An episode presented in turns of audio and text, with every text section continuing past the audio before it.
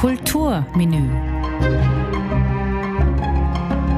Warum sind manche Musikstücke so berühmt und sorgen für einen Gänsehautmoment? Opernarien, Klaviersonaten, Orchesterwerke, Jazzstandards, Popsongs, Rocknummern, ganz egal welche Zeitepoche oder welcher Stil. Ich bin Angelika Ortner und spreche in meinem Podcast Kulturmenü mit ausgewählten Gästen über weltbekannte Hits. Wir erzählen über Hintergründe und versuchen der Berühmt und Beliebtheit auf den Grund zu gehen. Mission Impossible ist den meisten als Filmreihe mit Tom Cruise in der Rolle des Agenten Ethan Hunt bekannt. Die Filmmusik dazu komponierte der argentinische Komponist, Pianist, Arrangeur und Dirigent Lalo Schifrin. Allerdings schrieb er dieses bekannte Thema schon in den 1960er Jahren für die damals sehr erfolgreiche Fernsehserie Cobra übernehmen sie. Schifrin bekam dafür 1968 einen Grammy und die Serie selbst fünf Emmys. Wir hören einen Ausschnitt aus dem Album Mission Impossible and Other Thrilling Themes.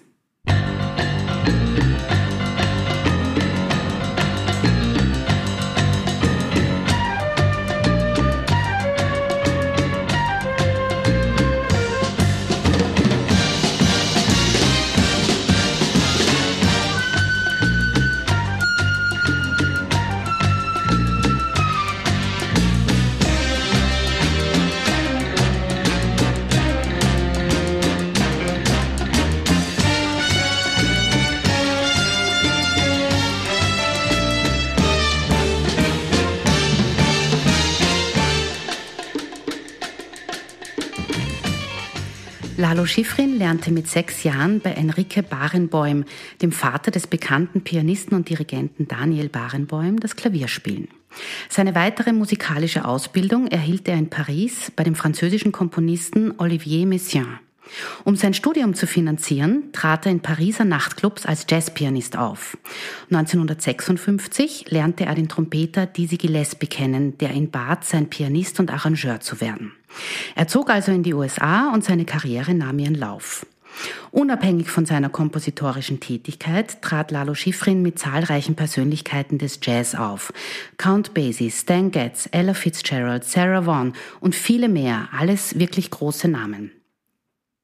Außerdem arbeitete er auch mit den drei Tenören, er schrieb Arrangements für Christmas in Vienna, er komponierte über 100 Filmmusiken, er erhielt vier Grammys, fünf Oscar-Nominierungen und 2018 erhielt er den Ehren-Oscar für sein Lebenswerk. Heute bin ich bei Sascha Perez, der wie Lalo Schifrin auch Pianist, Komponist und Arrangeur ist. Er hat zahlreiche Auftragswerke für Ensembles und Orchester komponiert und schreibt auch viel im Bereich Film, Games, TV und Radio. Außerdem hat er mit seinem Sascha Perez Quintett ein abendfüllendes Konzertprogramm, das Jazz in der Filmmusik heißt. Sascha, was ich echt aufregend finde, ist, dass du Lalo Schifrin einmal persönlich getroffen hast. Wie war das denn? Das war unglaublich, weil das so ein Genie ist, das äh, einfach wirklich bescheiden mit dir redet und sofort zu sich nach Hause einlädt und, und wir haben sofort, also wir haben sofort ein Bonding gehabt, obwohl ich nur als Gast dort war. Das war 1993 und die haben im Austria Center eine, ich glaube, das war eine hawaiianische Symphonie, die er für Hawaii komponiert hatte.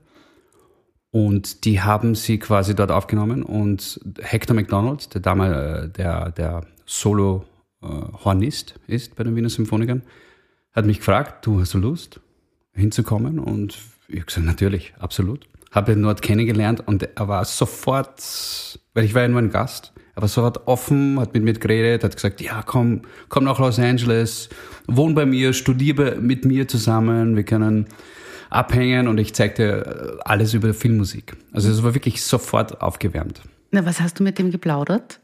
Du, eh, zuerst habe ich einmal, äh, was sagt man zuerst? Wow, mein großer Held und, und äh, es ist eine Ehre, mit dir zu reden. Wie, wie ist das so? Wie ist die Arbeit? Filmmusik, Los Angeles? Zahlt sich aus, nach Los, Los Angeles zu gehen? Ähm, oder soll ich was anderes machen? Wie, wie, was ist der Plan? Und lustigerweise hat er zu mir gesagt, weißt du was, das Beste ist, dass du in die Oper gehst. Da lernst du alles über Filmmusik. Weil die wissen wirklich, wie man es dramaturgisch umsetzt. Hast du das gemacht? Nicht so derart viel. Ich war schon natürlich in der Oper, aber nicht, nicht so viel, wie er das, glaube ich, gemeint hat. aber es war ein wertvoller Tipp. Und äh, ich habe mich trotzdem mit der Musik mehr beschäftigt, als jetzt in die Oper selber zu gehen. Weitere TV-Serien, für die Schifrin die Musik geschrieben hat, waren Petrocelli, Mannix und Starsky und Hutch. All diese Signations sind gut, aber bei weitem nicht so bekannt wie die Mission Impossible Signation. Warum glaubst du, ist das so? Sie ist eingängig. Sie ist zwar ungewöhnlich für damals, äh, im Fünfvierteltakt, aber sie ist einfach von der Melodieführung her sehr eingängig. Das wäre meine, das wäre die simpelste Art, das so zu beschreiben. Naja, aber sind das die anderen, also jetzt, die ich jetzt so ein bisschen erwähnt habe, eben die von Mannix, das hat man doch, wenn man das kennt, sofort im Ohr.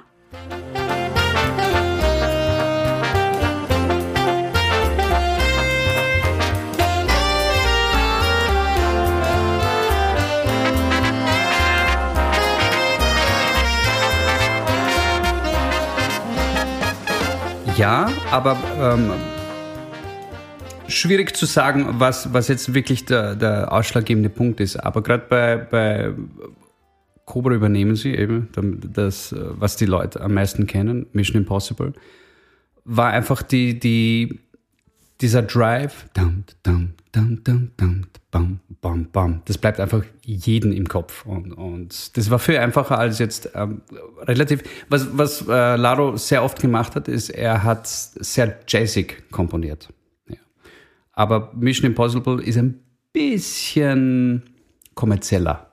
Mhm. Und ich glaube, das wird der Grund sein, warum das ein bisschen eingängiger war. Ich muss zugeben, als Kind, äh, weil ich das ja schon damals äh, gesehen habe, ähm, was zum Beispiel beim Spielen wenn man draußen irgendwo spielt und irgendwo eine Action-Szene macht, war, ich, ich kann es nicht garantieren, aber ich glaube, dass das unterbewusst mitgeklungen hat beim Action.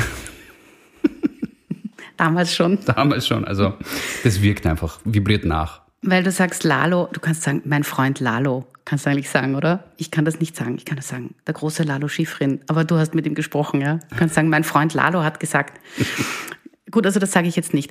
Äh, Schifrin sagte aber bei der Oscar-Verleihung 2018, hat er gesagt, und das Zitat habe ich mir herausgenommen, weil das finde ich eigentlich sehr witzig.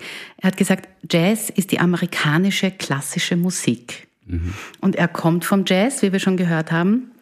Und das war auch in seinen Kompositionen oder ist in seinen Kompositionen auch ein großes Anliegen.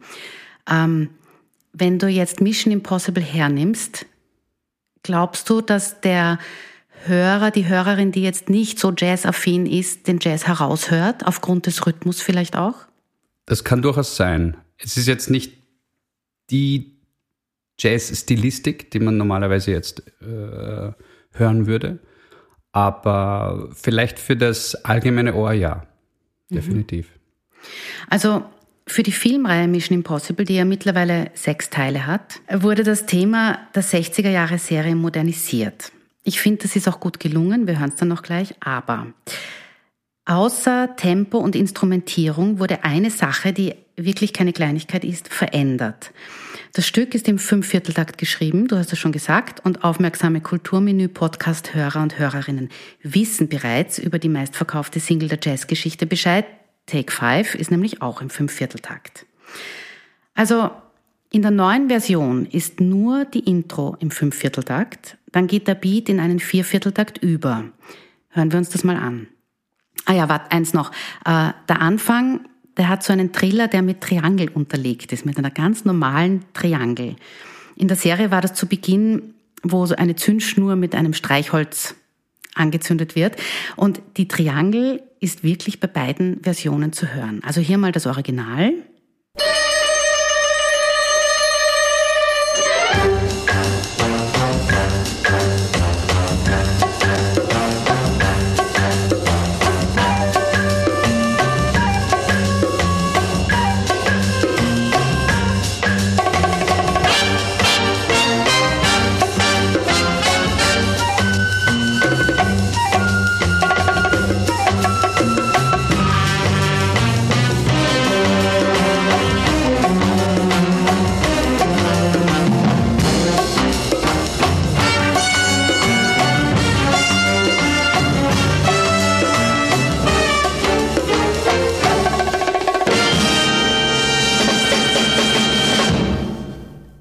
Hier die neue Version der Filmreihe.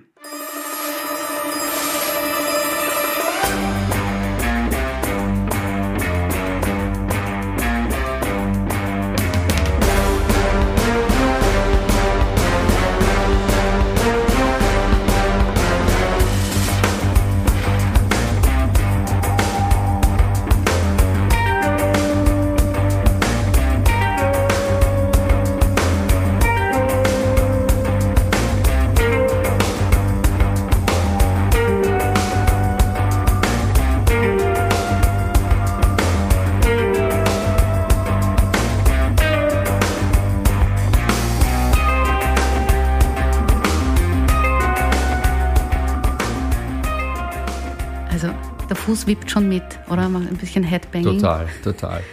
Aber warum dieser andere Rhythmus? Was denken sich die Leute in Hollywood, wenn ein Grundrhythmus verändert wird? Ich glaube, das hat mit dem allgemeinen Hören zu tun. Das, du musst quasi für eine breitere Masse denken. Das ja, aber das würde bedeuten, dass man der breiteren Masse einen komplizierteren Fünfvierteltakt nicht zutraut, was ja nicht stimmt, weil ja das Original aus den 60er Jahren auch sehr bekannt und populär war. Das ist richtig und ich glaube nicht, dass jetzt äh, das, äh, ich glaube nicht, dass die quasi die Kritik an das Publikum da ist, zu sagen, okay, ihr kapiert das nicht oder es ist zu kompliziert, sondern einfach, dass das Hör, die Hörgewohnheit einfach in den modernen Zeiten andere sind glaube, daran liegt es mehr. Früher wurden Filmmusiken und gerade Serienmusiken auch extrem experimentell auch betrachtet und, und auch ausgeführt. Man braucht sich nur Straßen von San Francisco anhören und so weiter. Das spielt, da spielt sie extrem viel ab. Und ich glaube, dass einfach die Hörgewohnheit äh, würde wahrscheinlich die Leute jetzt nicht überfordern, aber einfach zu, we zu weit weg vom Eigentlichen äh, bringen. Und deswegen wird es einfach jetzt adaptiert zu einem Viervierteltakt. Das heißt, man könnte sogar sagen, es ist nicht mehr zeitgemäß, das Original?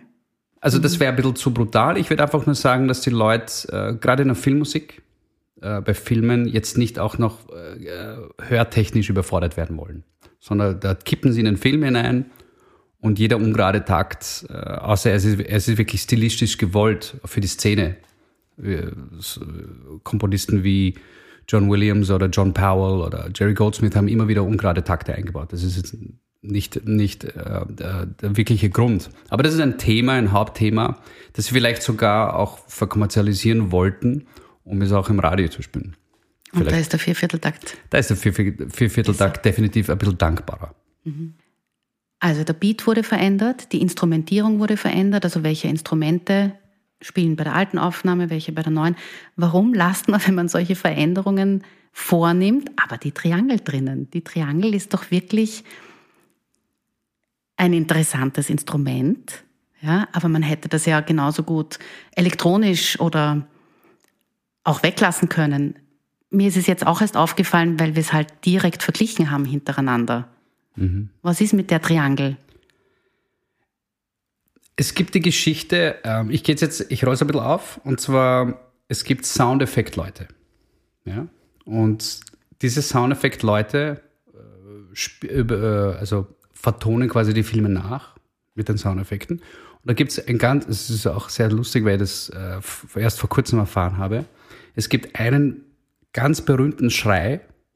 Jedes Mal, wenn in Hollywood-Filmen ein Schrei vorkommt, wird dieses eine gleiche Sample verwendet. Und zwar nicht, weil der Schrei so toll ist, sondern einfach, das ist ein Running Gag, der sich seit ewig schon hin, also seit Ewigkeiten schon hinführt. Ja. Deshalb wird die Tri Triangel verwendet, um einfach diesen Running Gag durchzuziehen. Der Schrei. Ich weiß weder. Ja. So irgendwie geht also kein Frauenschrei. Nein, also es ist ein Männerschrei. Und du hörst mhm. den Du kannst ihn in jedem Hollywood-Film hören, der Schrei hat natürlich. Muss, ja. wird nicht ein Vogelgezwitscher mit dem Schrei sein. Aber überall, wo es Schrei gibt, kommt dieser eine Schrei vor. Und das ist quasi Standard, dass der da rein muss. Ist dir mal aufgefallen, dass das immer der gleiche ist, wenn man das weiß? Wenn du es weißt, hörst du dann drauf und irgendwann hörst du es. Irgendwo dazwischen hörst du es. Mhm. Manchmal ist es sehr subtil, unter mehreren Schreien, aber der eine wichtige Schrei kommt immer vor. Jazzige Kompositionen gaben der Filmmusik in den späten 60er und frühen 1970er Jahren neue Impulse. Zum Beispiel bei Bullet 1969 mit Steve McQueen oder bei Dirty Harry 1971 mit Clint Eastwood. Was kannst du zu dieser musikalischen Entwicklung im Film sagen? Du hast es vorhin schon ein bisschen erwähnt. Big Band Sound, Jazzig. Damals in den 60ern wurde viel experimentiert. Und sie haben einfach die Leute also die Komponisten selber haben jetzt einmal die Möglichkeit gehabt, ähm, ein, eine Big Band zu nehmen und sie mit klassischen, dem klassischen Orchesterkorpus äh, zu mischen. Dadurch sind völlig neue Dimensionen entstanden an Möglichkeiten. Und ich glaube, dass da einfach auch von den Streichern her, also Streichern sage ich jetzt, aber überhaupt von den klassischen Instrumenten wurde viel mehr rhythmisch abverlangt, was noch nicht so im Ohr war bisher. Und ich glaube, da, daran liegt der Grund, warum äh, gewisse neue Sounds entstanden sind, die sich eigentlich bis heute durchgezogen haben und adaptiert wurden. Mhm. Kennst du die Geschichte äh, von Lalo Schifrin äh, und dem Exorzisten? Nein, erzähl mal. Also er hat mir erzählt, dass er, er hat quasi einen Trailer dafür äh, vertont und das wurde einem Testpublikum vorgelegt und die haben sich wirklich wirklich gefürchtet. Sie haben einfach gesagt, das ist too much. Also die Bilder selber sind ja schon sehr stark. Und der, der Score von Lalo Schifrin war wirklich, also borderline zu dem, was es normalerweise ist. Also eigentlich mehr der Happy und, also Happy nicht, aber jetzt so eher der gut gelaunt. Gut gelaunte und, und jazzige. Und das war wirklich ein, ein, ein eine Art Klassik-Soundtrack. Und der ist so unter die Haut gegangen, dass die Produzenten äh, gesagt haben, Moment, bitte, also zum Regisseur haben sie geredet und, er, und haben ihm gesagt, pass auf, der muss ein bisschen zurückschalten. Also ein paar Gänge zurückschalten, dann wird's passen. Ja. Und das hat der Regisseur nicht, nicht an ihn weitergeleitet. Und dann ist ein anderer Komponist gekommen. Das heißt, er ist nur zum Trailer-Musik vertonen gekommen. Und er hat gesagt, das war auch die, finde ich, schwierigste äh, Phase, etwas aus, aus, also es war sehr schwer für ihn aufzu, äh, zu komponieren, weil das einfach so furchterregend war für ihn. Mhm, furchterregend und gruselig. Aber bei anderen gruseligen Dingen wird er auf Musik komplett verzichtet. Also Hitchcock, die Vögel, kommt völlig ohne Filmmusik aus. Das kommt ohne Filmmusik aus, das stimmt. Das wolltest du mal vertonen. Stimmt, das wollte ich. Aber das, das war nicht erlaubt wegen der Rechte, richtig? Ich glaube, es wäre wurscht gewesen. Es wäre egal gewesen, wenn das äh, quasi unter einem anderen Vorwand gewesen wäre. Also jetzt nicht kommerziell, ich weiß es nicht mehr, ich kann es ja nicht sagen. Also die Stille bei Gruselfilmen ist dann genauso gruselig, wie wenn es mit gruseliger Musik noch unterlegt wird. Bei den Vögeln war das Trautonium ist zum Einsatz gekommen. Das war ein, ein Vorläufer vom Synthesizer, der hat so die Vogelstimmen auch nachgemacht. Ja, ja. Auch gruselig. Ja. Und das war eben sehr ausschlaggebend für damals, dass sie sehr viel herumexperimentiert haben. Ja, also nicht nur, dass sie jetzt Jazz-Elemente mit klassischen Elementen äh, fusioniert haben, sondern einfach, dass sie Synthesizer auch verwendet haben. Und diese fremdartigen Sounds. Und das war schon, schon bezeichnend für, für die Experimentierfreudigkeit, die jetzt eigentlich nicht so hoch ist wie, wie, wie damals. Also jetzt gehen sie alle auf wirklich Nummer sicher. Was wieder ein bisschen belanglosere Musik macht als damals. Damals war sie wirklich viel, viel stärker. Meines Erachtens nach. Gehen wir mal ganz zurück in die Filmmusikgeschichte. 1895 war die Geburtsstunde des Kinos. Die Stummfilmbegleiter waren damals Pianisten, die mit ihrem improvisierten, begleitenden Spiel den Lärm der Projektionsmaschinen übertönen sollten. Du hast das auch einmal gemacht, gell? Ja. Also nicht im letzten Jahrhundert, aber na, eigentlich schon im letzten Jahrhundert so. Im letzten Jahrtausend sogar. Genau. Wie war das? Das war spannend. Vor allem in de, ins, insofern war es spannend, weil ich äh, ein Last-Minute-Call war. Das heißt, der, der Pianist ist krank geworden oder irgendwas war und ich musste zum Film. Es war, es war ein Buster Keaton-Movie. Welches Kino war? Das war das Star-Kino in der Burggasse, das gibt's leider nicht gibt's mehr. nicht mehr. Und da bin ich, da haben sie mich reingeholt und gesagt, spö. Es war also kurz vor Beginn. Und ich musste einfach wirklich spontan improvisieren, weil ich den Film nicht kannte. Das heißt, ich habe einfach, das, das Klavier war rechts von, der, von dem Bildschirm. Und ich habe mir fast den Kopf irgendwie verrenkt, um darauf also zu schauen. Also von der Leinwand? Und von der Leinwand, genau. Und ich habe fast den Kopf verrenkt, um da zu sehen, was, was spielt jetzt da ab. Ich wusste ungefähr die Rahmengeschichte und der Rest war improvisiert. Also improvisieren in dem Zusammenhang bedeutet, du siehst zum Beispiel, ähm, es rutscht jemand aus und dementsprechend musst du die Musik dazu setzen. Es war nicht so punktgenau. Also es war jetzt, äh, es waren mehr so Stimmungen, die ich da gemacht habe. Ich habe jetzt, ich konnte nicht auf die Szenen so genau eingehen, sondern ich musste die, den größeren Bogen nehmen, um quasi die Stimmung zu beschreiben und zu, und, und äh, irgendwie musikalisch zu untermalen, ob es jetzt actionreich ist oder ob es jetzt ein bisschen melancholischer wird. Also erst so in dieser Richtung äh, musste ich agieren. Also mhm. wirklich so punktgenau dann auf Soundeffekte und auf, auf, auf Gegebenheiten, was, was, was im Bild passiert, das konnte ich jetzt nicht machen. Ich stelle mir das wahnsinnig schwierig vor. Nein, das ist nicht schwierig. Man, man muss nur da reinkippen. Naja, aber es muss ja trotzdem von der, von der musikalischen Gestaltung dann was hergeben. Du darfst nicht irgendwas auf die Tasten klimpern. Das also, ist schon richtig. Also man, man macht sich schon vorher Gedanken, welche Themen man jetzt einsetzen wird für gewisse Stimmungen uh, und macht dann so uh, improvisatorische Übergänge. Aber als Jazzpianist ist man improvisatorisch eh sonst schon so weit ausgebildet, dass man es machen kann. 1927 kam dann der erste Tonfilm, der Jazzsinger mit Al Jolson, und somit kam es zum Beginn der komponierten Filmmusik. Es sollte aber noch viele Jahrzehnte dauern, bevor Filmmusikkomponisten auch wirklich wertgeschätzt werden. Mittlerweile gibt es in großen Konzerthäusern Filmmusikabos und schnell ausverkaufte Abende mit Musik von Ennio Morricone, John Williams, Hans Zimmer und vielen anderen. Welche sind denn deine liebsten Filmmusikkomponisten oder welche findest du besonders genial, egal ob sie jetzt berühmt sind oder nicht? Also genial finde ich so die ganze Riege, weil es ist schon ein ziemliches, äh, es ist schon ein ziemlicher Aufwand, sich quasi in dieser Szene auch durchzusetzen und seine Stilistik durchzusetzen, weil jeder Komponist hat für sich eine Stilistik. Mein größtes Idol auf alle Fälle ist Jerry Goldsmith der war für mich ein musikalisches Chamäleon, weil er einfach jeden Soundtrack, den er komponiert hat, völlig anders gestaltet hat. Das heißt, er hat harmonisch hat er gewisse Stilistiken gehabt, die man immer wieder erkannt hatte, aber instrumentarisch und, und vom, vom Gesamtkonzept äh, des, des Zugangs zu, zu Filmmusik hat er immer was Neues gemacht. Und das war, das, das war für mich wirklich überwältigend.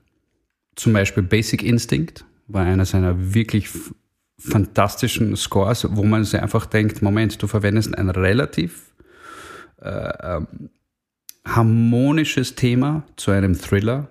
Also das war wirklich so absolute Gegensätze. Oder für Omen hat er natürlich das, den Oscar bekommen.